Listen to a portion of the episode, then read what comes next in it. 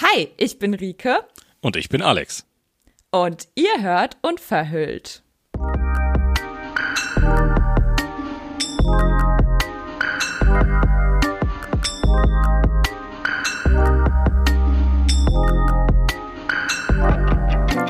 Hallöchen, ihr Lieben. Ihr habt schon gehört, wir haben wieder einen Gast im Podcast und ich freue mich besonders, weil es ist mal wieder eine männliche Stimme. Der Alex ist da. Hallo Alex. Ja, hi. Noch, stell dich noch mal kurz vor. Wer bist du? Äh, ich bin Alex, ich äh, wohne in Mainz und ich, wir haben uns kennengelernt, wann war denn das? Zwei, 2016, ne? Ja, genau, Ja. 2016. Ist schon eine Und Weile wo- her tatsächlich. Voll, vier Jahre. Also ja, das ist, äh, das ist fast beunruhigend. Aber es ist voll schön, dass wir noch äh, Kontakt haben und jetzt eine Podcast-Folge aufnehmen. Ja, freut mich besonders. Ähm, du bist 30, ne? Genau, ja. Genau, ich finde das Noch gerade so. Ah, okay. Ja. Wann, wann wirst du 31? Ja, Januar, Ende Januar, sagen wir mal. Okay. Ähm, ich finde das immer ganz gut, eigentlich auch dazu zu sagen, dann kann man das Ganze so ein bisschen besser einordnen. Und ähm, genau, wir haben uns äh, in der Klinik kennengelernt, da wo auch Amelie und ich uns kennengelernt haben. Also irgendwie ganz viele Leute waren da unterwegs, die auch immer mal wieder hier im Podcast landen.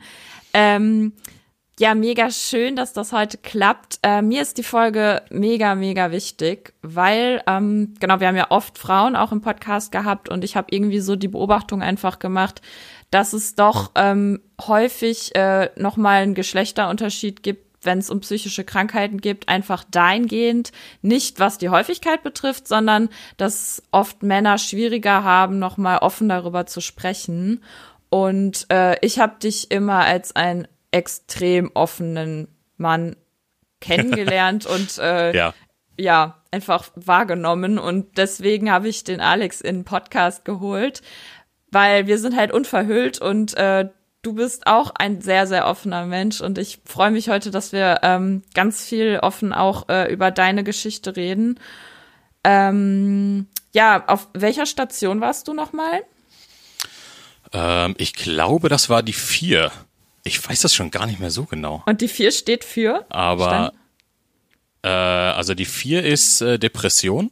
Okay. Und wir waren dort relativ, also in meinem Flügel relativ abgeschottet von, von, von, von irgendwelchen anderen. Voll vorteilhaft für Depressionspatienten. Ja. ja, nein, ich hatte, ich hatte ja wunderbare Nachbarn tatsächlich. Ja. Aber ähm, so von, also von den anderen Stationen haben wir wenig mitbekommen, weil wir sind da immer im Foyer rechts, rechts Ja. abgebogen und dann waren wir quasi in unserem Flügel, genau. Ja. Aber das weiß ich gar nicht mehr, dass das quasi getrennt war. Also, dass, dass die ganzen Stationen auch räumlich getrennt waren. Das wusste ich gar Ja, nicht. doch, mehr. genau, die waren, die, die waren räumlich getrennt. Ja, äh, du warst doch zwei Stockwerke unten drunter? Ja, gut, aber ich hatte halt auch einmal das Pech, dass ich das Zimmer unten auf der Jugendstation hatte, weißt du noch? Ja, ja, ja, Oh ich erinnere Gott. mich. Aber du hattest den Fatboy.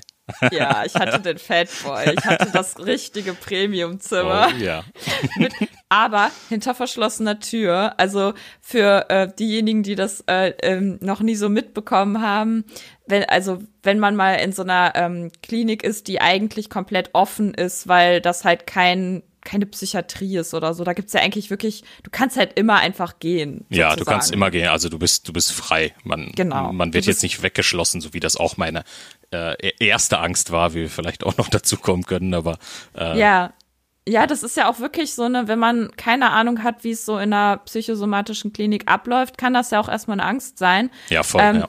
Ich war ja auch erstmal ein alter Hase schon, aber für mich war es dann plötzlich neu, doch ein bisschen eingesperrt zu sein, weil ich einmal nämlich ein Zimmer hatte auf der Jugendstation und die Psychosomatik für die jungen Patienten unten hatte so eine verriegelte Tür, die dann nämlich um 22 Uhr zugeschlossen wurde. Und einmal war ich irgendwie dann noch bis 10 Uhr bei Alex im Zimmer und wir haben irgendwie Fernsehen geguckt und dann kam ich unten nicht mehr rein und das war total, oh, das war ein bisschen unangenehm. Das, äh, ja, das stimmt. Aber das war ja, das war ja oft der Hassel, auch im Aufenthaltsraum. Ich meine, Ja. du musstest ja immer kurz vor 22 Uhr musstest du ja die Segel streichen und dann äh, pünktlich da sein, Stimmt. wenn wir anderen noch zusammengesessen haben, ja. Ja, weil das ist auch so schön in der Klinik, dass man dann einfach auch wieder merkt, okay, ich gehe jetzt aus meiner Komfortzone, ich äh, rede mit anderen Leuten und man lernt auch ganz viele ja, Krankheitsbilder kennen, aber eigentlich gar nicht so bewusst, sondern man lernt erstmal den Menschen kennen und dann Ja. erzählt die Person, wenn die das möchte, dir, das und das ist vielleicht so mein Problem, weil vielen sieht man das ja auch überhaupt nicht an. Ja, genau, null. Ich meine, das war ja auch bei, das war ja auch bei mir das, naja, sagen wir mal, nicht Problem, aber doch, doch ein bisschen das Problem, dass man mir das am Anfang der Klinik ja nicht wirklich angesehen hat. Ja. Ich weiß nicht, ob, wie das auf dich und andere gewirkt hat, weiß ich jetzt nicht von außen, aber für die Therapeuten hat es am Anfang auch nicht so gewirkt, als wäre ich da mit einer schweren Depression ähm, jetzt ähm, vor Ort, sondern das war tatsächlich für mich so ein, so ein, so, ein- so ein Moment of Change, als ich dort ankam und ich hatte vorher Angst. Äh, Also als, als mir der Neurologe gesagt hatte, also das, das Allerbeste wäre jetzt tatsächlich äh, in die Klinik zu gehen. Er Ja. er machte vorher noch so einen Spaß und meinte, naja, wir können dich jetzt ein halbes Jahr in die Ecke setzen. Es wird wahrscheinlich irgendwann, diese Episode wird irgendwann vorübergehen, aber krass. gut wird das halt nicht und es dauert ein bisschen. Ja, der, der, der, der war mega zum Scherzen drauf. Also das andere Patienten hätten das wahrscheinlich auch irgendwie abschreckend gefunden, aber ich bin ja auch einer, der gern seine Witzchen macht. Äh, das hat mir halt schon genau- ein bisschen gefallen, ja. Mm, Du bist ja eigentlich jemand, den kann man, glaube ich, mit sowas aus der Reserve locken. Ja, auf jeden Fall. Hat, er hat er ja dann auch. Ja, und dann meinte er, also das Beste wäre äh, hier Klinik und er, er, er kennt da eine sehr gute und hat mir dann äh, die Überweisung geschrieben. Und da war ich erstmal komplett aufgelöst. Also da dachte ich wirklich, okay, gut, es gibt keine andere Option mehr. Okay, äh, und man muss mich jetzt halt wegsperren. Und da Wegsperren, ich, dachtest du? Ja, ja, ja, ja, auf jeden Fall. Ich wusste ja gar nicht, wie das da ist. Das war Wollen wir vielleicht noch mal ein Stück vorher einmal kurz anfangen? Ja. Wie, wie war das bei dir äh, überhaupt? Also genau, du warst halt letztendlich dann stationär auch mit einer Depression, also mit der Einweisung auch laut Diagnose. Aber wie war das davor? Du, du hast jetzt ja von einem Neurologen gesprochen und wenn wir da noch ein Stück zurückgehen, ähm, was hat dich quasi zu diesem Neurologen gebracht? Ähm, letzt, also letztendlich zu dem Neurologen gebracht hat mich meine Hausärztin. Okay. Ich habe halt, das war Sommer 2015. Da fing das bei mir an, problematisch zu werden. Okay. Ähm, ich habe nicht mehr geschlafen, ich habe nur noch Gedankenkarussell gehabt und so weiter und habe dann Mhm. versucht, mir Hilfe zu suchen. War zuerst an der Uni beim psychologischen Dienst und die meinten dann direkt so, "Hm, such dir lieber direkt mal einen festen Psychologen, such dir da Hilfe. ah ja. Das habe ich dann getan und das wurde bei mir aber über Monate auch nicht wirklich besser, weil es kamen ja dann noch zwei Sachen zusammen. Also ich bin immer tiefer in diese Depression gerutscht. Meine damalige Freundin hat mich verlassen. Ah. Ähm, ja, ist morgens aufgewacht und meinte dann auch, ich habe dich fröhlicher in Erinnerung.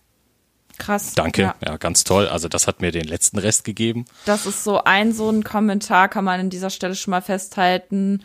Wenn man jemanden, der wirklich krank ist, rückmeldet, wie er so wirkt. Also sowas wie, du ziehst mich runter oder du warst mal Ja. äh, fröhlicher oder so. Das hilft ja der betroffenen Person nicht. Null, ja. Das sind Kommentare, die sind wirklich so verletzend. Das war, Also das war richtig verletzend. Das hat mich auch richtig zerstört. Ich hatte da meinen richtig ersten Zusammenbruch. Glaub ich. Ähm, meine Eltern, meine Schwester haben mich aus, aus meiner Wohnung abgeholt. Ich habe alleine gewohnt im, am Studienort. Ja. Und dann habe ich den auch bis aus der Rückkehr aus der Klinik habe ich das, äh, diese Wohnung nicht mehr betreten tatsächlich. Jetzt im Nachhinein, klar, das ist eine super verletzende, ver- super verletzender Kommentar gewesen für mich. Im Nachhinein ähm, ich meine, wir tun ja alles auch dafür, um die Mitmenschen ein bisschen zu sensibilisieren dafür. Aber einen großen Vorwurf kann ich ihr dahingehend jetzt rückblickend auch nicht machen. Ne?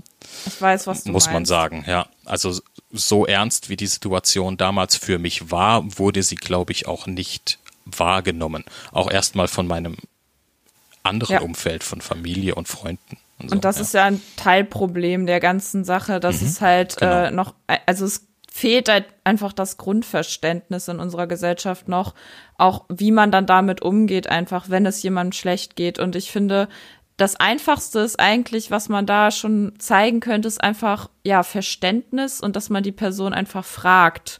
Also anstatt Sachen zu sagen und äh, irgendwie einfach, sag ich mal, ja, so, so, ja, fast schon Vorwürfe zu machen, hat sie ja im Prinzip ja, äh, klar. Wäre es ja viel, viel ja konfliktlösender dann auch gewesen, einfach auf dich zuzugehen und zu fragen, ähm, was mit dir los ist und ob sie dir helfen kann. Also das, ich denke mir, das ist eigentlich so einfach. Ja, ich glaube, der Punkt war, an dem zu diesem Zeitpunkt aber schon längst überschritten, ja. völlig überfordert mit, mit mir und meiner Krankheit äh, gewesen und ja. keinen anderen Ausweg mehr gesehen. Ja. Also ja. rückblickend sehe ich das so, natürlich. Ich konnte da nicht immer so locker drüber reden, wie du dir denken kannst, ja. Aber ja.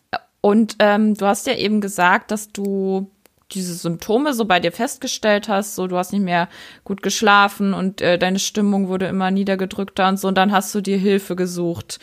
Also das ist ja allein schon ein Schritt, der ist ja sehr, sehr besonders, weil das machen ja viele gar nicht und schon gar nicht, dass sie dann zum Psychologen gehen. Also weißt du das ja. noch, wie das gekommen ist? Also was hast du gedacht? Oder ja, das weiß ich noch. Erzähl also das, mal. Ja, also das hängt auch damit zusammen. Also in diesem Sommer dann wurde ich immer niedergedrückter und ja. äh, man muss vielleicht dazu sagen, ich habe äh, Informatik studiert. Das war mhm. mein zweites Studium und Mathe war noch nie mein Ding und mit Mathe kam ich einfach nicht zurecht. Okay. Und ich habe es wieder probiert und wieder probiert und bin immer wieder gegen diese ah. Wand gelaufen. Ja. Und das hat mich irgendwann richtig fertig gemacht, da meine ja, meine Studienkollegen sind alle schon zwei Semester weiter gewesen im Mathebereich oh, und ich hing da immer noch im Informatikbereich kein Problem eigentlich, aber Mathe. Und das hat mich dann, ja, wenn man dann noch die anderen Sachen hinzuzieht, weil ich habe vorher ja Schauspiel studiert und da ist auch nicht ähm, alles, Stimmt. alles immer so dass man sich äh, psychisch abkapseln kann. Da braucht man schon mhm. ein dickes Fell für. Und das kam halt alles dann im Sommer 2015 kam das alles zusammen und ich mhm. bin da mehrmals zusammengebrochen und die damalige Freundin, die dann Ende 2015 gesagt hat, nee, du, ich kann nicht mehr, hab dich fröhlicher in Erinnerung, die hat irgendwann im Herbst, hat sie gesagt, ähm, such dir doch mal Hilfe. Ich kenne auch Leute, denen es so ging. Ja. Ähm, such dir doch mal Hilfe. Und an der Uni gibt es äh, psychologische, ähm, wie heißt denn das? Nicht psychologische Institut. Institut. Ja, das gibt's natürlich auch, aber. Psychologische Ambulanz? Ja, wahrscheinlich war es die psychologische Ambulanz. Genau weiß ich jetzt nicht mehr. Auf jeden Fall, das ist ein kostenloses Hilfsangebot ja. für alle Studenten, ja. wo du hingehen kannst. Und da hatte ich das ähm, Erstgespräch gehabt, ähm, eine Woche später dann das Zweitgespräch und beim Zweitgespräch, das war witzigerweise, weil ich wohne ja auch in Mainz, 11.11. .11. war das mhm. Zweitgespräch. Es das war ringsrum Fasnachtsmusik, oh. alle waren ausgelassen und ich oh saß Gott. da. Und oh äh, die Psychologin sagt mir, ja du, also ich würde mir professionelle Hilfe suchen, wenn ich mir äh, das, äh, das so anschaue, was dein Profil hergibt. Boah, was ja. für eine, ähm, ja, was für ein Kontrast so. Ja, auf jeden Fall. Ja, ja. Das kommt mir auch gerade nochmal. Das war über den ganzen Campus schallerte die Fastnachtsmusik und ich sitze da und denke mir, oh. Voll so eine Filmsequenz, vorbei. ne? Hätte ja. man mega gut filmen können. Du sitzt stimmt, da so drumherum, so diese Szenerie und du äh, wirst dir gerade bewusst, dass dir da irgendwas entgleist und du Hilfe brauchst, ja. Ja, in dem Moment ist mir das richtig bewusst geworden, dass mir das Ganze entgleisen wird und ich war halt richtig unsicher, wie lange wird das dauern, bis ich nochmal auf Spur okay. komme, wird überhaupt wieder irgendwas funktionieren. Mhm. Und hattest ja, du denn zu dem Zeitpunkt auch noch irgendwie mal überhaupt andere Bekanntschaften oder Leute, die auch schon mal psychische Probleme hatten? Oder war das noch so voll fremd? Völlig fremd. Krass. Also völlig, äh, was heißt völlig fremd? Wenn man, wie gesagt, Schauspiel studiert, man trifft da schon einige Koryphäen, sage ich mal. Okay. Ähm, also wir hatten eine in meinem Jahrgang, die hatte auch ähm, große psychische Probleme. Ich weiß jetzt nicht mehr das genaue Krankheitsbild. Auf jeden Fall waren auch manisch-depressive Phasen dabei. Mhm. Sie hatte immer ihre Hochphasen, wo sie völlig übertrieben war ja. und dann ihre depressiven Phasen. Das ist ja auch was, was man wahrscheinlich in so einem Schauspieljob äh, oder Studium auch voll ausleben kann, ne? Richtig, und das war aber auch das Problem bei ihr. Ja. Sie dachte auch, sie kann sich damit quasi selbst therapieren, weil ja. sie das da richtig ausleben kann, aber das hat einen noch tiefer Krass. reingezogen. Man Klar. braucht man braucht für diese Rollen und auch für das ganze Business drumherum braucht man so eine, so eine starke Haut. Wenn mhm. man da mhm. schon ein bisschen angekratzt ist, dann ist das Tür und Tor für alles, was da noch kommt. Ja, aber hattest du irgendwie, sag ich mal, so ein unterbewusstes äh, Gefühl, so, ja, okay, ich schaffe das schon auch so? Oder war, war das wirklich für dich klar, nein, okay, ähm, ich darf mir jetzt auch Hilfe nehmen? Also konntest du das auch annehmen? Ähm, in diesem Herbst, Ende 2015 Bereich habe ich es angenommen, ja. Hm. Ähm, bis davor, im Frühjahr, im Sommer 2015, habe ich immer gedacht, na gut, komm, äh, wenn die nächsten zwei Wochen vorbei sind und der Lernstress und dann ja. machst du wieder, was dir gut tut und das wird schon wieder. Ähm, da habe ich mich natürlich über Monate versucht, selbst über Wasser zu halten, was ja offensichtlich nicht funktioniert hat. Ja. Und als es dann wirklich zu diesem Big Bang kam und ich komplett zusammengebrochen bin, da habe ich das schon sehr schnell angenommen, dass ich Hilfe brauche, ja. Ja. Ja, das war bei mir damals auch ähnlich. Ich habe mich auch, glaube ich, echt über zwei Jahre durch diese Magersucht geschleppt und äh, immer alles boykottiert und auch gedacht, das wird schon wieder und ich mache doch Therapie und irgendwie musste es immer schlimmer werden, bis ich dann irgendwann selber einges also mir eingestanden äh, habe, dass es wirklich nicht anders geht und ich dann in eine Klinik musste. Und irgendwie rückblickend denkt man dann wirklich immer, wäre ich mal irgendwie eher einsichtig gewesen. So. Klar. Ne? Also habe ich. Sorry. Mhm ja, je früher, desto besser, weil man denkt halt so, nee, es muss halt erst richtig schlimm sein, aber das ist halt falsch, weil dann dauert es auch umso länger, um wieder rauszukommen. Absolut, aber würdest du rückblickend dir irgendwie ähm, jetzt eine Schuld zuweisen, dass du Nein. das nicht erkannt hast? Nee, oder? Nee. Ja. Aber weil, weil ich das mir auch nicht. Ja. Irgendwie. Ich glaube, das gehört dazu, auch so ein bisschen, um sich selbst so, ja, also ich glaube, das war einfach so ein Learning, das auch stattfinden musste, dass ich halt mhm. halt das dann für mich selbst getan habe und nicht auf Hilferufe meiner Eltern, sondern ich musste für mich selbst die Entscheidung treffen, okay, es ist echt schlimm genug, dass ich jetzt gehen muss. Also ja, deswegen ja. Schuld ist sowieso immer, das bringt gar nichts. Ja, das stimmt, aber ja, wenn, wenn man halt die Überlegung ansteht, anstellt, es wäre besser gewesen, früher zu reagieren. Ähm, ja. Aber auch bei mir, ich kannte das ja vorher nicht. Ja. Ich kannte ja auch diese Seite von mir vorher überhaupt nicht.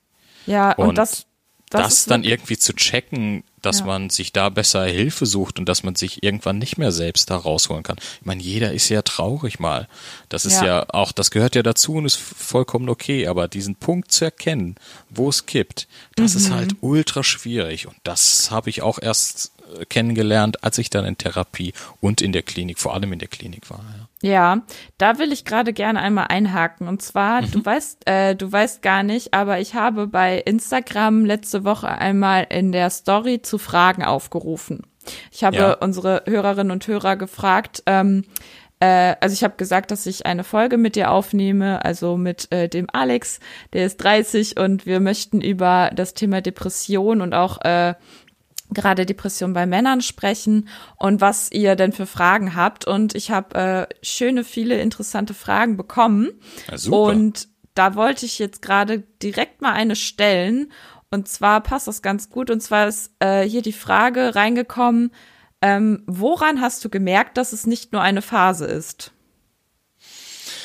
Ja, also das ist, äh, das kann man tatsächlich nur mit dem Wissen beantworten, dass ich dann in der Zukunft generiert habe, in der okay. Therapie, in der, in der Klinik, weil während ich da drin gesteckt habe in dieser Phase, habe ich ja. ja. immer noch gedacht, naja, komm, äh, also ja. das wird schon wieder gehen. Und bis zu meinem Zusammenbruch, vielleicht bis ich, bis ich dann am 11.11. .11. gesagt bekommen hast, such dir, such dir wirklich Hilfe. Aber selbst mhm. da habe ich noch nicht richtig realisiert, dass das vielleicht nicht relativ schnell nochmal ähm, was wird. Ich dachte mir, gut, ich hole mir ein paar Tipps und dann wird das schon wieder. Aber dass okay. ich wirklich durch eine Therapie muss, das war mir da auch noch nicht richtig bewusst. Mhm. Erst nachdem dann der richtige Zusammenbruch kam und ich mitten in der Therapie gesteckt habe und ich realisiert habe, verdammt, also das ist nicht mehr nur zwei Wochen ein bisschen down sein, weil die nächste Prüfung kommt, sondern das das ist jetzt schon was Ernstes. Weil das klingt halt für mich so ein bisschen, dass es auch echt von so externen Faktoren abhing. Also, dass du gemerkt hast, es ist nicht nur eine Phase, auch weil einfach von außen dir wieder dann der Rat gegeben wurde, in die Klinik zu gehen und dass es nicht von alleine aufhört. Ja, also der Rat in die Klinik zu gehen, der kam ja dann noch mal ein bisschen, ein bisschen später. Da habe ich ja schon mitten in der Therapie gesteckt. Okay. Ich bin ja dann März 2016 erst in die Klinik gegangen. Ja. Da habe ich ja dann schon November, Dezember, Januar, Februar habe ich ja schon ähm, Therapie. ambulante Therapie ähm, gehabt, genau. Und da wurde es aber halt auch einfach nicht besser. Ja. Weil, ja, Also- ich habe das so also- lang vor mir hergeschoben. Das kann in der Zeit auch rückblickend gar nicht besser werden. Ja. Also ist es schon so ein Zeitfaktor auch, würdest du sagen, woran man erkennt, dass es Ja. nicht nur eine Phase ist, ne? Auf jeden Fall, auf jeden Fall. Und hätte man mir auch am Anfang der Therapie gesagt, ich müsse in eine Klinik, ich hätte es nicht angenommen. Ich wäre nicht gegangen. Ich glaube, ich, das ist wirklich tatsächlich zum richtigen Zeitpunkt gekommen. Ich musste Mhm. sehr viele Monate leiden deswegen, aber ich glaube, das hat zum Prozess dazugehört. Hätte Mhm. Ja, man mir Anfang Dezember gesagt, geh in die Klinik, es wird dann, nee, beim besten Willen nicht. Krass. Ja, was hast du denn dann gedacht? Also so, das, also was waren deine Befürchtungen und Ängste in Bezug auf die Klinik? Auf die Klinik? Ja, also dass, dass es jetzt wirklich ähm, die letzte Option ist, die ich habe, äh, dass, dass man sonst keinen Ausweg mehr sieht, mir zu helfen. Und ich kannte so eine Klinik nicht. Ich wusste ja gar nicht, was da A für Leute sind, was da für Ärzte sind, das psychologische Team. Ich dachte halt, ich werde wie in so einem Asylum, äh, das man so kennt, werde ich einfach weggesperrt Ah, okay. und das war's. Ja, Okay. ich hatte Ja. ja. da überhaupt keinen differenzierten Blick drauf. Das finde ich so krass, dass da auch so viele Berührungsängste bestehen, Ja, quasi, voll, dass man, voll, ja. Dass man irgendwie sich so krasse Sachen ausmalt und dabei ist es ja im Prinzip jetzt, wenn es um eine reine Psychosomatik geht, ja auch nur ein Krankenhaus und man hat halt einfach ja, Ja, relativ äh, relativ stabile Menschen, also stabil im Sinne vom körperlichen, die halt auch ein- und ausgehen dürfen, aber denen es seelisch eben schlecht geht. So. Ja. Genau. Und Ja. das, das hatte ich halt nicht im Blick, dass das wirklich so ist. Ja. Und äh, eine Freundin von mir hat, ähm, hat dann, bevor ich in die Klinik bin, auch mal auf der Webseite dort gesurft und hat mir Mhm. Bilder geschickt und gesagt, hier, guck mal, das ist doch, Wie im Hotel. ja, das ist wie, genau, das hat sie auch gesagt, das ist wie Ja. im Hotel und das wird schon alles wieder und, aber selbst da hatte ich noch so meine Zweifel und ich meine, ich war an einer schweren Depression erkrankt, aber ich habe auch schon, ja, ich sag mal so Anfang meiner Zwanziger habe ich, habe ich so ein bisschen Hypochondrie äh, entwickelt, ja, und, ähm, wenn ich kann kein krank, ich kann kein Schnupfen googeln, das geht einfach nicht, ist verboten bei mir. Ähm, Okay, okay, Dann okay. habe ich Nasenkrebs übertrieben gesagt, ja. Boah, aber ist das, Das jetzt während, nicht. während Corona auch irgendwie nochmal äh, krass geworden? Nein, nein, nein, Okay. gar nicht. Ah, überhaupt nicht. Äh, wie gesagt, ich darf einfach Sachen nicht mehr googeln. Manchmal Ja. denke ich mir so, wenn ich, wenn es irgendwo was zwickt, ah, hm, Ja. aber, aber ansonsten gar nicht mehr. Und dann äh, war das halt aber für mich in dieser schweren Depression mit Hypochondrie. Und es gibt diese Eingangsuntersuchung, wenn man da in Mhm. die Klinik kommt. Und ich dachte mir, um Gottes Willen, was finden die denn noch alles? An was Ah, bin ich noch alles okay. erkrankt? Ich habe richtig Schiss gehabt. Und dann Okay. War das bei euch auch so, der, der, der Arzt in der Klinik, ähm, Ja. dass das so ein richtig, naja, was heißt ein richtig alter, aber es ist eigentlich Ja. ein pensionierter Arzt gewesen, ja? Ja, es gab, es gab ja mehrere, aber für uns war, glaube ich, dann derselbe wahrscheinlich zuständig. Und der war halt mega locker drauf, der war richtig cool Übel. drauf. Ja. Und dann musst du so dumme Gleichgewichtsübungen und so Ja, machen. richtig, Ah, ja. das ist richtig hohl. Da war ich, da war ich tatsächlich noch ein bisschen fitter als heute und habe das, ich weiß nicht, ob ich die, diese Gleichgewichtsübungen heute noch genauso gut hinkriege. Oh, aber witzig. ja, und der, und der machte halt auch so, und ich war ultra nervös, ich habe geschwitzt wie verrückt, Ja. als ich da war vor, vor Angst. Und der meinte auch, ja, was soll denn sein? Sie sind 26, kerngesund, jetzt machen Sie sich mal keine Gedanken. Oh. Dann, Ja, ich finde, die geben einem da echt ein gutes Gefühl. Also ich finde, die nehmen dir echt die Ängste, weil die halt auch wirklich wollen, dass du dich da wohlfühlst und zu Hause irgendwo, sag ich mal, und dass du dann auch wirklich anfangen kannst, dich zu öffnen. So. Ja, und das war halt wirklich der, der Knackpunkt auch bei mir. Erster Tag in der Klinik, meine Eltern, meine Schwester sind alle mitgefahren, haben mich da abgeladen und ich habe diese Eingangsuntersuchung mitgemacht und ab da äh, war ich schon ein bisschen verändert, muss ich sagen. Da war nicht mehr diese Schwere auf mir, sondern ich habe direkt gesehen, da sind auch andere Menschen, die sind nicht verrückt, so wie ich das äh, gedacht habe. Und das hat mir halt direkt, ja, das hat mir im, im Kopf was freigeschaltet, will ich mal sagen. Ja. Und ich war direkt ein bisschen befreiter. Das ist so richtig spannend, weil das hat dir wahrscheinlich dann im Nachhinein auch ein paar Problemchen bereitet, dass du halt dachtest, die nehme ich jetzt nicht so ernst, weil mir geht's jetzt schon ein bisschen mhm. besser. Aber ich finde diese, diese Erkenntnis, die du da gemacht hast, dass du einfach wusstest, boah, ich komme jetzt hier an und ich bin nicht alleine mit meinen Problemen, ich bin, ähm, ich werde ernst genommen und ich darf jetzt hier sein und loslassen, dass die schon so eine Erleichterung gebracht hat, ist ja einfach erstmal nur total schön und positiv. Richtig, richtig schön tatsächlich, ja. Dann ist es natürlich auch relativ weit weg ähm, von meiner Heimat gewesen, wo ich ja. dann das halbe Jahr war. Ist auch gut. Und so ein Tapetenwechsel hat auf jeden Fall auch dazu beigetragen. Kann ich auch nur empfehlen. Ja. Und Wenn man in eine Klinik geht, dass man sich dann nicht eine im, äh, im nahen Umfeld sucht.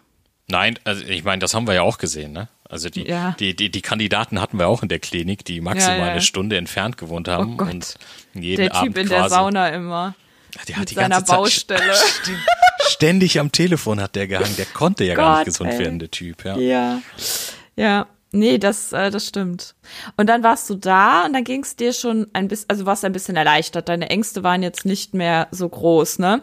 Ich, genau. Ich, ich habe jetzt noch zum Beispiel ein, zwei Fragen, die jetzt direkt dazu passen würden. Ja, gerne. Ähm, also einmal warst du unter vielen Frauen dort auf der Depressionsstation oder gab es halt, also wie war so die Geschlechterverteilung quasi? Ähm, die war ein bisschen Frauenüberhang war tatsächlich da, ähm, mhm. aber dadurch, dass ich ähm, auch auf der Station mit den äh, mit, mit Lehrern war, ja. ähm, waren da auch ähm, viele männliche ähm, Patienten tatsächlich.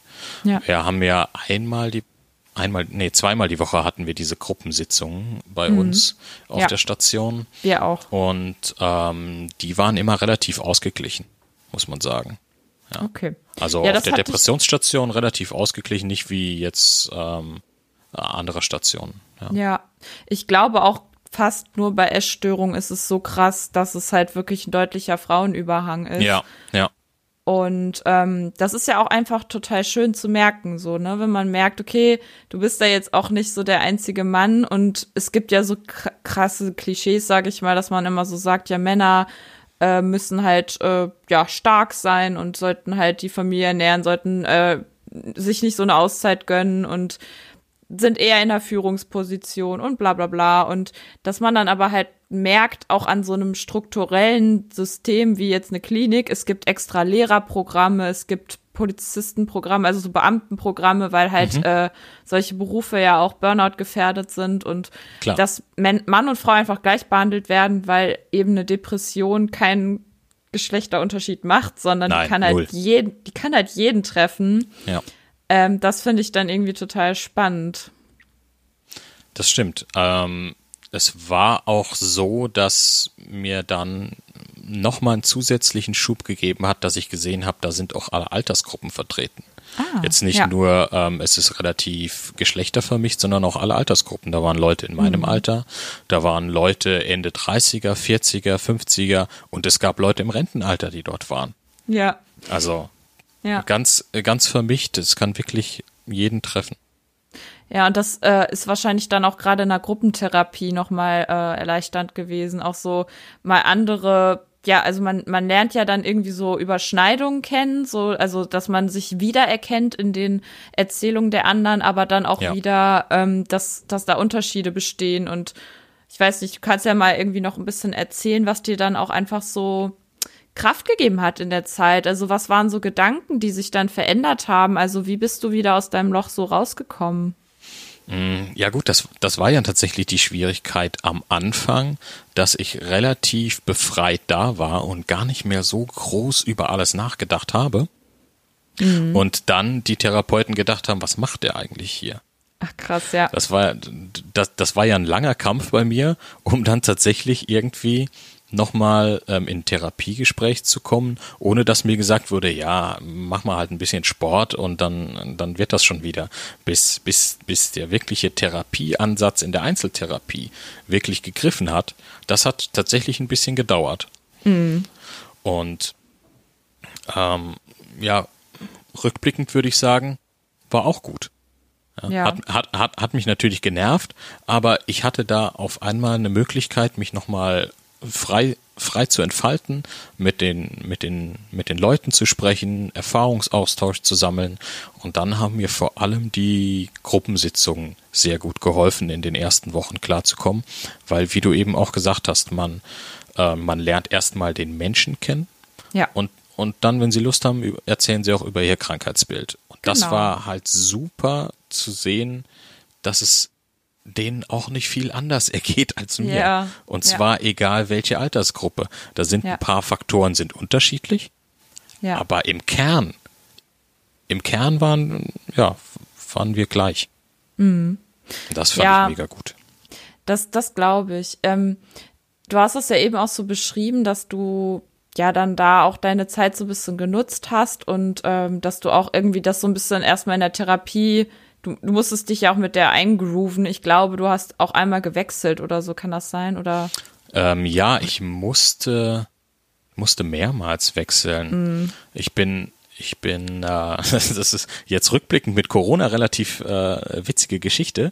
Ich mhm. kam, ich kam dort an und da hat man ja die Policy, dass man sich nicht die Hände gibt, um keine genau. Infektionskrankheiten mhm. zu verbreiten. Ja, voll gut. Man ne? gibt sich nicht die Hand so. Und ich komme ja. da an und lerne meine Einzelpsychologin kennen, mit der ich die Einzelgespräche ja. habe. Und dann sagt sie so, ja, äh, hi, ich bin, ich habe den Namen schon wieder vergessen. Sa darfst äh, du jetzt ja eh nicht sagen. Ja, Denk dir was ähm, aus. Aber ich, mir ist gerade eingefallen, dass ich den Namen nicht mehr weiß. Richtig traurig. Ich glaube, ich weiß es noch. Ich sag's ja? später. Ne? Ja, ja, sehr gut. Wunderbar. Ja. ja. Und äh, streckt mir halt so die Hand entgegen. Und, und ich habe ganz überrascht geguckt und sie meinte hey. so, ja, beim ersten Mal, beim ersten Mal gebe ich immer die Hand, ist okay. Aber danach dann nicht mehr. Gib mir die okay. Hand und zwei Tage später ist sie krank. Ach, was? Oh lol. Oh Gott, nein. Ja. Voll der gute Einstieg, ey. Richtig guter Einstieg gewesen. infiziert alles, ja. direkt. Äh, direkt, ja. Direkt die Keime reingetragen von außen. Uh. Ja, und dann war da die Krankheitsvertretung und ah. dann wollte sie eigentlich weitermachen und mit der Krankheitsvertretung kam ich gar nicht zurecht. Mhm. Tatsächlich. Und dann musste ich ein bisschen dafür kämpfen, dass es wieder gewechselt hat. Ja. Und ja. Ja, weil ich erinnere mich ja auch noch so ein bisschen an, keine Ahnung, wir haben uns dann ja irgendwann kennengelernt, wo auch immer, ich glaube in der Lounge oder so. Ähm, ja, ja, auf jeden Fall. Irgendwie halt kommt man sich ja dann mal ähm, also äh, man, also man stellt, kann sich das so vorstellen, jetzt für diejenigen, die wirklich so gar keine Ahnung haben, dass da wirklich äh, einfach alle rumlaufen und gar, gar nicht klar ist, wer jetzt was hat und warum man da, da ist. So, es ist wirklich so, da laufen einfach Menschen rum und du, du bist auch einfach total drin in diesem Selbstverständnis, dass halt jeder einfach so sein Problemchen hat, aber es geht eigentlich gar nicht so darum auch nur. Also man sollte ja, nee, ja, den Menschen nicht auf die Krankheit reduzieren. Deswegen setzt man sich auch nicht zu jemandem hin und fragt so, ja, was hast du? also das, ähm, das, das ist, äh, vielleicht denkt man das so, aber nee. Und deswegen wusste ich auch, glaube ich, ganz lange nicht, mit was für einer Problematik du jetzt da warst, ähm, weil du ja auch super ja, du warst so ein Entertainer. Also du hast auf mich auch sehr, sehr offen gewirkt, weil du halt, ähm, ja, du hast Schauspiel studiert, du hast, glaube ich, gerne auch einfach irgendwie dich unterhalten und ich weiß nicht, ja, wir kamen einfach, wir kamen einfach voll gut aufeinander klar und haben uns halt angefreundet. Und ich weiß dann aber, und das ist jetzt irgendwie ganz interessant, dass du auch mal trotzdem auch noch mal Einbrüche hattest.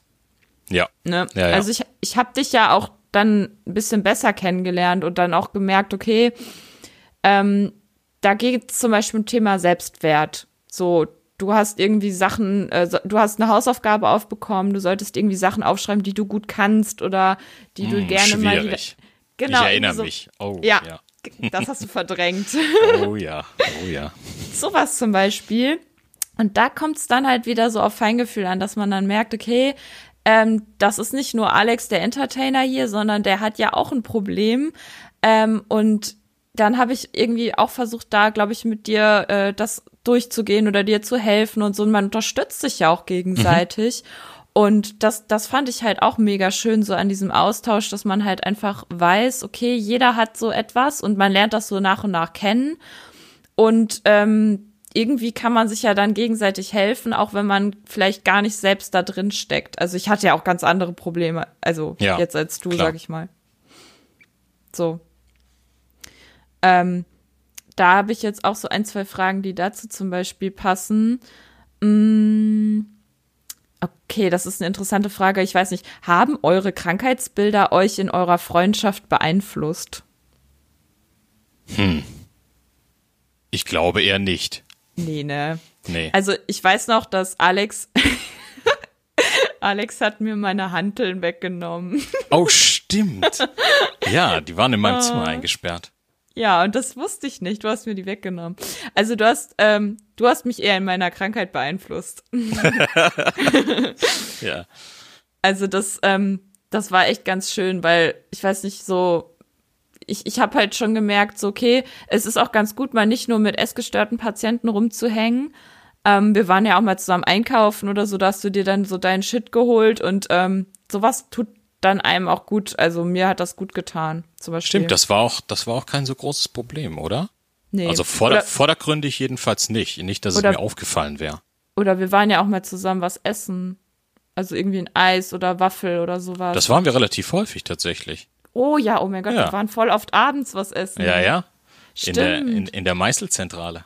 Ja, und ja, pst, ne, da darf man ja eigentlich nicht drüber sprechen. Aber ja, wir waren auf jeden Fall öfters mal abends unterwegs. Und Ja. das, das hat mir geholfen. Also ich würde jetzt gar nicht sagen, ich würde die Fra Frage jetzt so beantworten, nicht, dass die Krankheitsbilder unsere Freundschaft beeinflusst haben, sondern wirklich, dass es, dass wir uns gegenseitig supportet haben. So, Ja, würde ich auf sagen. jeden Fall. Ich meine, anfangs, du, du hast ja auch, du hast ja auch abends bei uns äh, mit am Tisch gesessen irgendwann. Genau, ähm, wir hatten den, ja sonst bei den anderen Patienten. Ja, wir hatten ja sonst immer auch Essbetreuung noch, aber irgendwann, genau, habe ich mich auch mal zu euch gesetzt, also zu einfach äh, deinen Freunden quasi. Und das war für mich auch immer so eine kleine Challenge. Also Ja, das glaube ich, ja. Essen unter anderem fiel mir dann doch manchmal auch irgendwie schwer und ich war immer so abgelenkt und das, das war irgendwie voll anstrengend. Aber du hast halt so eine lockere Art und das hat einfach total gut getan. Ja, wir sind auch irgendwann, sind wir doch extra später gegangen, Ja, damit wir nicht mehr ähm, die Patienten aus der Essbetreuung vor uns am Buffet hatten. ja, mit weil dem wir sonst- Salatstau. Weil, weil wir sonst immer eine Dreiviertelstunde gebraucht haben, stimmt. Oh, das ist auch so ein Klischee, aber ähm, ja, manche Patienten mit Essstörung brauchen lang, länger, um sich zu entscheiden und ähm, ja, das kann manchmal am Buffet Stau verursachen. Muss man wissen, kann man sich drauf einrichten. ja, aber das äh, finde ich eigentlich rückblickend ganz witzig. Ähm, ich habe hier auch noch eine Frage. Ähm, wurdest du als Mann anders behandelt? Nein, Nee, also habe ich, habe ich überhaupt nicht so wahrgenommen. Nee. Ja, das hätte ich jetzt aber auch gedacht. Und ähm, dann noch die Frage, wurdest, äh, nee, was fandest du schwer in der Klinik? Also was ist dir wirklich schwer gefallen?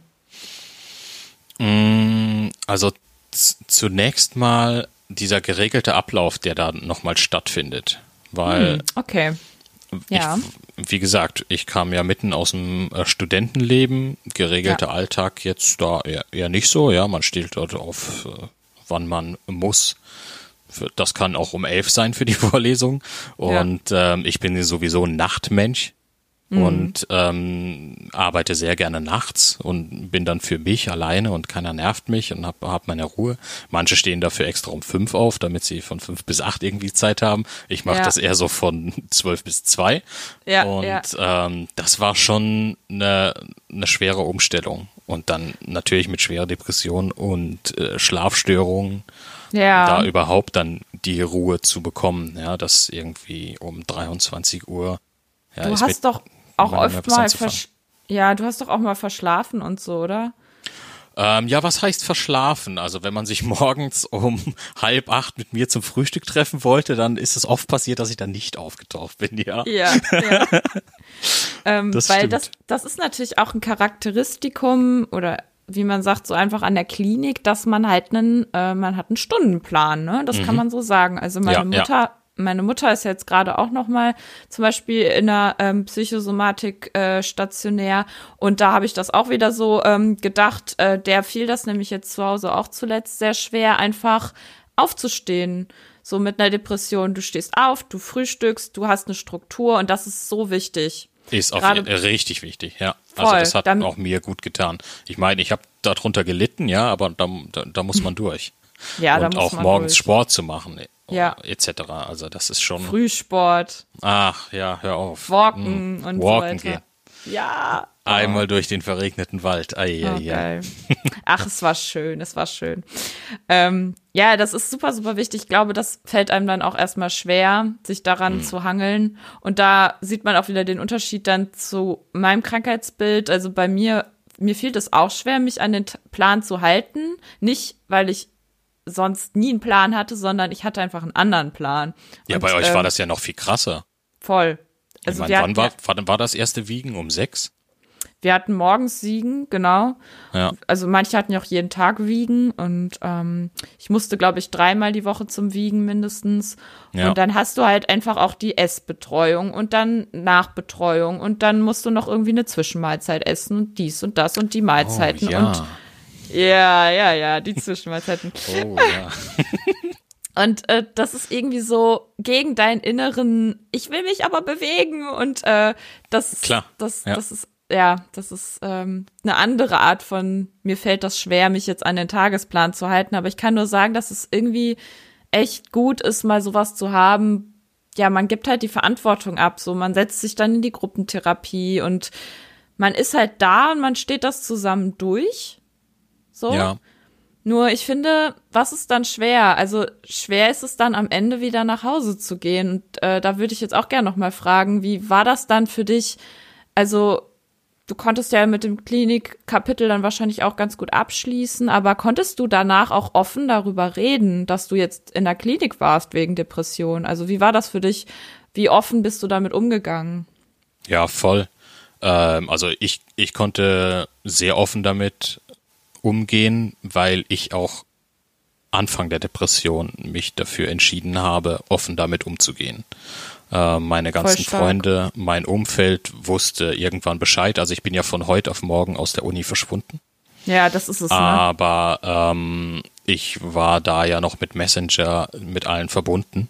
Ja. Und ähm, die haben danach gefragt, was los ist. Und dann habe ich gesagt, hier so und so sieht's aus. Ich komme jetzt erstmal nicht. Ich habe ein Freisemester, ich bin krank. Und dann wurde natürlich nachgefragt, was los ist. Und da habe ich relativ schnell gemerkt, ähm, das wird angenommen, wenn man darüber spricht. Okay. Und ich bin okay. sehr offen damit umgegangen. Und dann, als ich aus der Klinik wiederkam, bin ich relativ schnell ja nochmal ähm, dann zurück nach Mainz mhm. und habe dort ähm, dann wieder angefangen, meine Freunde zu treffen. Und das war auch ganz, ganz surreales Erlebnis eigentlich. Ich mhm. kam an, wusste nicht, was ich tun sollte, habe ein halbes Jahr, über ein halbes Jahr ja meine Wohnung nicht mehr betreten, musste da erstmal die Erinnerungen Krass, ja. an die Zeit davor irgendwie rausbekommen. Bin ja. montags angekommen und mittwochs dachte ich mir, ist langweilig, was mache ich denn jetzt? Bin in eine Studentenbar gegangen und ja, wer war da? Fast alle, die ich aus dem Studium kannte, waren da. Oh. Die wussten nicht, dass ich wieder da bin und das war halt mega gut. Und oh, wie schön. wurde da sofort wieder integriert und angenommen und es ging weiter. Also das war echt ein mhm. super Erlebnis für mich.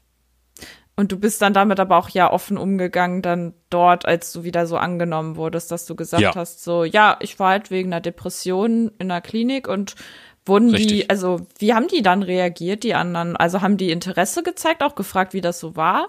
Ja, ja, also ein paar haben Interesse gezeigt, wie es war. Ein paar, weiß ich nicht, die haben sich wahrscheinlich nicht so richtig getraut. Ja. Und ähm, ich meine, ich habe ja auch über meine Zeit geblockt, ähm, ja. bin okay. da ja relativ offen schon mit umgegangen und ja. Das hat dir wahrscheinlich auch einfach nochmal viel Kraft gegeben, oder das einfach nochmal so aufzuarbeiten für dich? Auf jeden Fall, ja. Also ich habe ich hab ja mich mit der Zeit und mit mir beschäftigt ja. während des Schreibens. Und ja. das war für mich, ähm, ich habe damit Anfang 2016 angefangen mhm. als es schon richtig schwer war, ich aber noch nicht in der Klinik war und ich gar nichts ah. machen konnte. Und das war so ein Anfangsventil, um mich irgendwie mhm. nochmal rauszukriegen. Und da habe ich mhm. schon sehr viel Kraft rausgezogen, das ähm, alles aufzuschreiben und meine Gedanken zu ordnen. Hat dir das auch so ein bisschen äh, die Erlaubnis gegeben, quasi krank zu sein? Also, dass du es wirklich mhm. aufschreibst und dann. Ja, ist, auf jeden Fall. Klingt, klingt so, ne? Ja, ja, ja, ja. Ist, ist auf jeden Fall so, ja.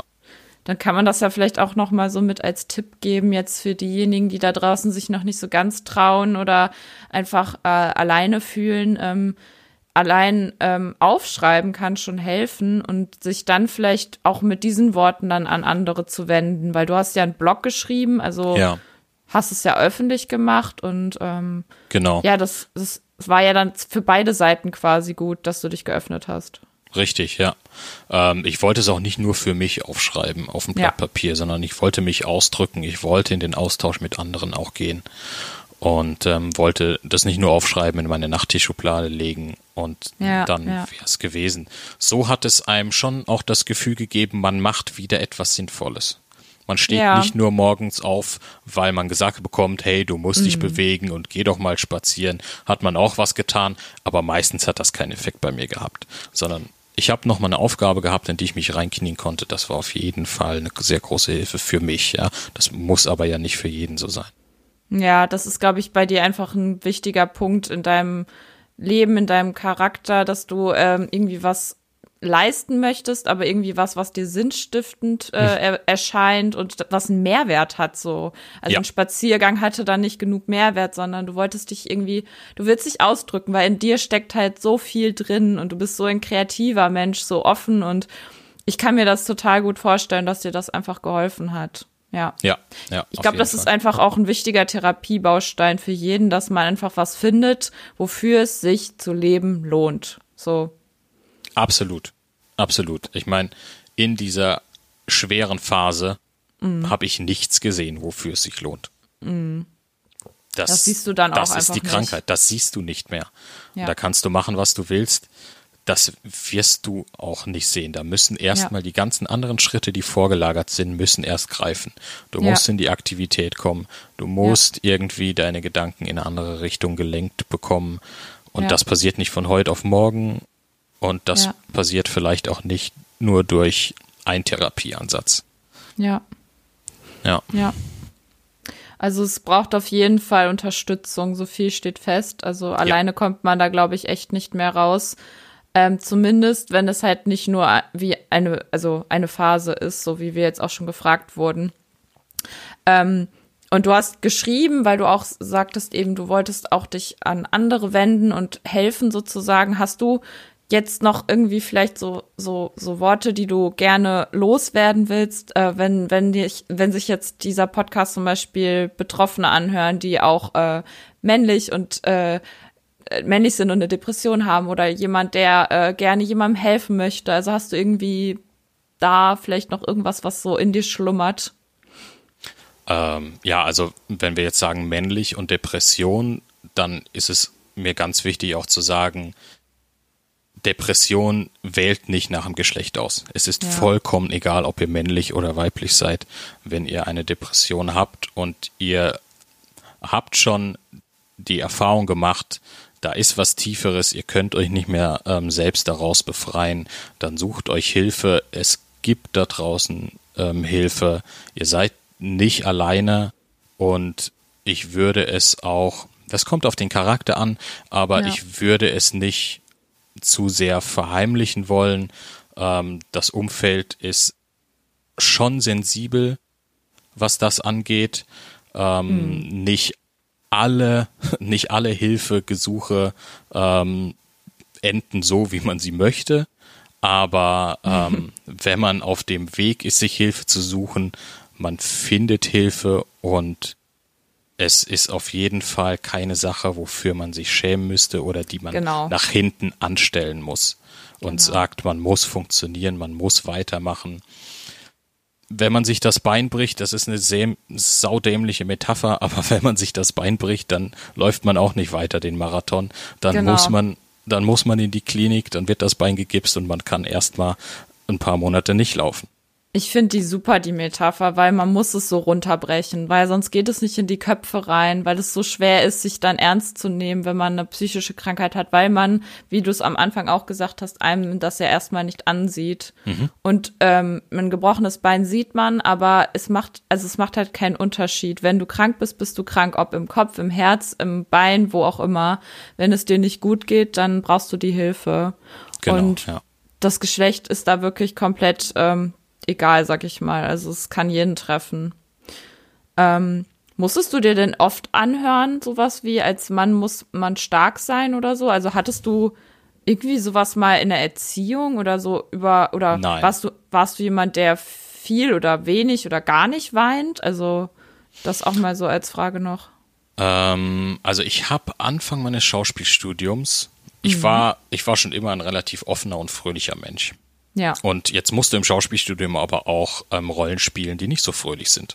Mhm. Und es war super schwierig für mich am Anfang irgendwie, man sagt immer auf Knopfdruck, ich mache große Gänsefüßchen, auf Knopfdruck zu weinen. so funktioniert das natürlich nicht. Man ja. versetzt sich in die Rolle hinein und dann ja. wird man automatisch traurig, ja? ja. Und das ist aber auch so ein Knackpunkt bei mir gewesen tatsächlich weil ich, glaube ich, weil ich diese traurigen Rollen nicht gespielt habe, habe ich mich da richtig drauf gestürzt, habe mich rein vertieft in diese traurigen Rollen und das hat dann irgendwann sehr gut funktioniert. Ich habe positives Feedback dafür bekommen, dass es funktioniert und dann habe ich da weitergemacht. Ja. Und ähm, seitdem muss ich sagen, bin ich schon emotionaler geworden als vorher. Mhm. Habe ich nicht so viel geweint. Mhm. Ähm, das hat, das hat da angefangen auf jeden Fall. Aber ja. ich habe jetzt nie in der Erziehung erfahren, du bist ein Mann, du musst funktionieren, du musst stark sein. Das war bei uns tatsächlich ähm, nicht an der Tagesordnung. Ja. Aber ich meine, ist kein Geheimnis, ich war nie ein guter Schüler. Da, mhm. da gab es in meiner, das habe ich auch in meinem Blog äh, berichtet, da gab es in meiner Kindheit immer Reibereien mit meinen Eltern. Okay. Und ähm, als ich dann Schauspiel studiert habe, habe ich versucht, das so weil jetzt kann ich was machen, was ich will. Jetzt brauche ja. ich diesen anderen Scheiß nicht mehr. Ah, okay. Und da will ich jetzt so gut sein wie nur möglich. Und mm. da habe ich mich ein bisschen selbst verbrannt, würde ich mal sagen. Und ich dann verstehe, ja. später immer im Hinterkopf gehabt, oh Mann, du hast in der Schule schon versagt, jetzt muss das aber. Das nächste muss jetzt aber funktionieren, wenn wieder was nicht funktioniert hat. Und das muss jetzt funktionieren, was denken deine Eltern von dir? Und das war aber nicht so, dass sie das eingefordert haben. Ich habe auch mit ihnen mhm. drüber gesprochen dann während der Therapie und so weiter. Das war nur von meinem Gedanken, weil, weil ich früher diesen Stress hatte in der Schule, dass ich dachte so, jetzt kannst du dir endlich aussuchen, was du willst. Und das zweite hat schon wieder nicht funktioniert. Was ist denn da los? Und, das kann ich mir vorstellen. Ja, und wenn man sich da so tief reingräbt, das ja. ist dann schon, ja, schädlich. Ja, es geht immer um Selbstwirksamkeit irgendwo und dass mhm. man merkt, man hat irgendwie, ja, mit seinen eigenen Fähigkeiten und das, was einen interessiert, auch irgendwie erfolgt. Also man wirkt, äh, bewirkt etwas und das macht einen Spaß und das erfüllt einen. Das ist, glaube ich, ganz wichtig, dass man sowas findet. Ja. ja. Ähm, eine Frage noch zum Schluss und dann ja. äh, können wir ja so langsam zum Schluss kommen, aber die finde ich noch mal, die geht jetzt in eine andere Richtung, aber ich könnte mir vorstellen, dass die betroffene Person, die die Frage gestellt hat, davon profitieren würde, wenn wir da jetzt kurz drüber quatschen. Mhm. Ähm, und zwar ist die Frage jetzt eher auf mich bezogen, aber du musst sie beantworten. Oha, ja, spannend. Ja, ich weiß auch nicht, aber ähm, vielleicht kannst du ja was damit anfangen. Also die Frage ist, ähm, wie bist du, Alex, mit dem Bewegungsdrang von Rike umgegangen in der Klinik? Und jetzt stellt die äh, Person dann im zweiten Schritt die Frage, und wie kann ich damit in meiner Beziehung umgehen? Also anscheinend ist das ein Mann, der eine Freundin hat, die hat Bewegungsdrang. Und was würdest du ihm raten? Uh, das ist, das ist schwierig. Also ja. ich, ich ähm, wir hatten ja vorhin schon mal, du hattest es ja erwähnt, dass ich mal äh, dir die dir die Handeln weggenommen habe zum ja. äh, zum Sport machen. Ja, würde ich jetzt nicht unbedingt empfehlen, ja. Ja, das ist ähm, ganz also ja, ja. Ja, ja. also das äh, das ist kein Ansatz, das einfach irgendwie so schwer wie möglich zu machen oder es zu verbieten. Ja. Ähm, es ist ja kein böser Wille dahinter hinter diesem äh, Bewegungsdrang. Ähm, ich also was ich gemacht habe, aktiv, eigentlich glaub nichts. Ich glaube, das ist einfach von meiner Art her gewesen, dass ich es ähm, wohlwollend ignoriert habe. Ja. Ähm, und wir, ähm, wenn wir dann spazieren waren, ähm, was mir ja gut getan hat, ja. Ähm, ja, und dir dein Bedürfnis nach Bewegung ähm, ja auch äh, ein Stück weit erfüllt hat, ja. ähm, dass ich dann aus meiner Bewegungsfaulheit ähm, heraus immer plädiert habe, dann doch den kürzeren Weg zu gehen. Und dann ja. doch ein bisschen hier. Also so, so Kleinigkeiten immer angestoßen habe. Mhm. Ach komm, dann, dann bleiben wir jetzt hier oder äh, die Zwischenmahlzeiten ist ja auch so ein Thema gewesen. Ja, ich kann auch wirklich sagen, wenn ich da einfach irgendwie das, das selber reflektiere, dass es natürlich einfach eine andere Situation war, weil wir beide in der Klinik waren und ähm, ich konnte immer sowas besser dann annehmen, weil ich halt wusste, dass du irgendwie ähm, du hast ja auch irgendwie ein Problemchen und man hilft sich gegenseitig und ich wollte in der Zeit ja auch was verändern und das ist was ganz anderes gewesen wäre, wenn ich jetzt hier in Bielefeld halt einen äh, festen Freund habe und der versucht mich ja. jetzt irgendwie äh, in meinem Sport einzudämmen. Das ist halt was, was so nicht funktioniert, sondern das muss von mir selber auskommen. Und du hast mich einfach darin unterstützt, das selber auch zu wollen, weil wir halt ähm, zusammen ja auch irgendwie, keine Ahnung, wir haben dann mal irgendwie was unternommen oder haben Sauna-Nachmittag gemacht und also wir haben ja auch versucht, einfach die Zeit zu füllen, so und dann gleichzeitig auch irgendwie ähm, uns gegenseitig gut zu tun und äh, man hat man hat ja auch mit anderen zusammen, keine Ahnung, wir haben ja Spiele gespielt und ganz viel ja. gemacht so einfach. Und ich glaube, dass es auch hilfreich ist in so einer Beziehungskonstellation, wenn man jetzt äh, eben zu Hause ist, dass man ähm, die Person schon machen lässt, sage ich mal, dass man nicht versucht, die Person zu begrenzen mit diesem, ja, Elterntouch, dass man jetzt so sagt, das darfst du jetzt nicht oder so, ne, ja. sondern das, sondern das muss immer von der Person selber kommen. Ja, aber ich meine, richtig, das, das wollte ich auch sagen. Also das, ja. ähm, das soll jetzt auch nicht äh, falsch oder despektierlich klingen, aber es ist nicht die Aufgabe des Partners, den genau. Bewegungsdrang genau. zu eliminieren oder den zu vermindern. Das muss schon aus der betroffenen Person selbst Voll. herauskommen, ja. Und Voll. alles andere ist Unterstützung, also am besten, ich glaube, ich glaube, ich habe das einfach relativ also ich habe nicht Rike mit dem Bewegungsdrang gesehen, sondern ich habe genau. Rike gesehen und wir hatten eine geile Zeit. Ja, das ist das Ding. Das ist äh, total der gute Punkt.